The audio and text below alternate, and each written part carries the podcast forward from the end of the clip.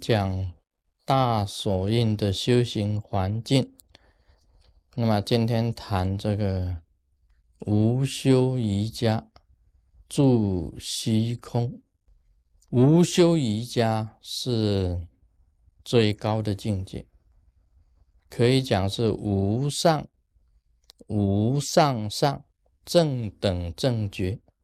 到了进入这个无修瑜伽的时候啊，也就是说，无修就是修，修也是无修。这个住虚空怎么讲呢？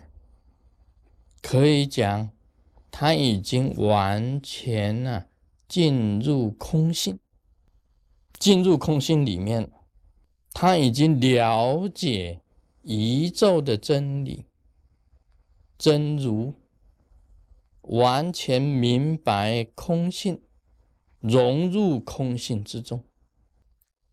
也可以讲啊，到这种境界，就是无上正等正觉。完全觉悟得到这个这样子的圣者，因为无所执，没有什么执着，所以住在虚空。那么也是很难啊了解什么是住虚空。也就是说，在空性里面，以如来的五大智慧在任运。这个是真正开悟的，证明了空性以后啊，又用如来的五大智慧在任运与沙婆之间呢，度化众生，任运这一种状态。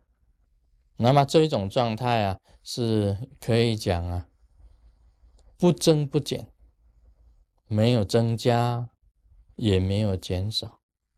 是一个不可思议的一种状态，所以我常常讲啊，那个很多人讲他已经得到正觉，我们行者听到有人讲我已经得到了，或者听到有人讲我已经开悟了，我已经成佛了，已经得正觉了，我们都很担心，都很怕。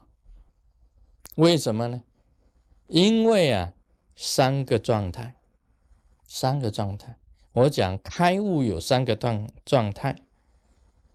一种状态啊，你是真正开悟了，得无上正等正觉，这个很少。第二种状态，你已经空空了，要进精神医院。你讲你已经得到了开悟了成佛了，我们很担心的就是这一点，因为一个是真的，一个是你已经发疯了，走火入魔，走火入魔，所以听到开悟啊、成佛啊、这个得正啊，啊，大家不要马上说哎呀很了不起，因为要必须要妙观察。要经过妙观察啊，你才能够知道是不是真的开悟，因为很可能精神分裂、走火入魔。另外还有一种啊，已经成佛了啊，得真如了，已经开悟了。第三个状态，因为他是骗人的，他要想要得到名闻利养。啊，大家供养他啊，怎么样？结果他是假的，所以三个状态而已。第一个是真的开悟，第二个是轰了，第三个他是骗子。你真正啊无上正等正觉，进入无修瑜伽的状态，他的表面上的行为啊，也有可能带一点这个啊。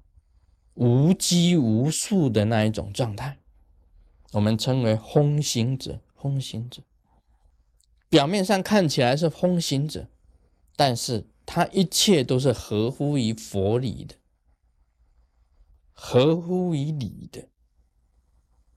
这是有理的风，这是真正的开悟者是这样子。所以，我们晓得那个像啊，这个祭奠，我们讲祭奠呢，像《济公传》里面的祭奠，他开悟以后的行为啊、行迹啊，很像风一样，但是呢，他本身的表现呢，一切都是，你看这风里面呢，它有它的理，有它的佛理在里面，他的行迹啊，虽然古怪。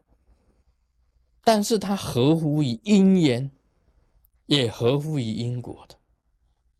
啊，你看那个《济公传》里面呢，他济公的一切行为，你看他做每一件事情呢，他都是有头有尾，有事情的经过，有合理的解决方法，不是乱轰一场的。那个轰子啊是没有办法自主的。济公佛佛的本身的轰啊。他是自主的，他会讲出他的一套道理出来啊！他在那边抓那个跳蚤啊，从这个前面一抓，他也没有杀生啊，给他放到后面啊，从后面一抓就给他放到前面，人家感到奇怪，他在抓跳蚤怎么这种抓法？他说不可以杀生，但你把他抓到前面来怎么样的？他水土不服，他自然就死了。啊，把前面的跳蚤抓到后面，后面跳蚤抓到前面，说会水土不服。风啊，也有它可爱的地方。啊，身体搓一搓，嗯，搓出一个一点东西，这个是伸腿瞪眼丸。啊，伸腿瞪眼丸，它本身是有道行。他至少他已经有神行啊，有神行的神足通，有知道一种心通。你看那个灵隐寺啊，那个山门每天晚上要关门的时候啊，这个济公佛佛的一只脚他就伸进来，他说：“哎，慢点，还有我呢。”那个山门要关了，那个关山门的那个师傅啊，就想说：“我早一点关，那早一点关，他照样一只脚伸进来。”晚一点关，他照样一只脚伸进来，因为他至少他有心通，他知道你要早关门、晚关门，还有神行，他那个时刻他能够感得到，他有他的理呀，轰啊，本身他有他的理的，是真正的无上正等正觉，而不是不能自主，所以越清楚行机呀。越自然任运，是真正的无修瑜伽。Om Mani Padme Hum。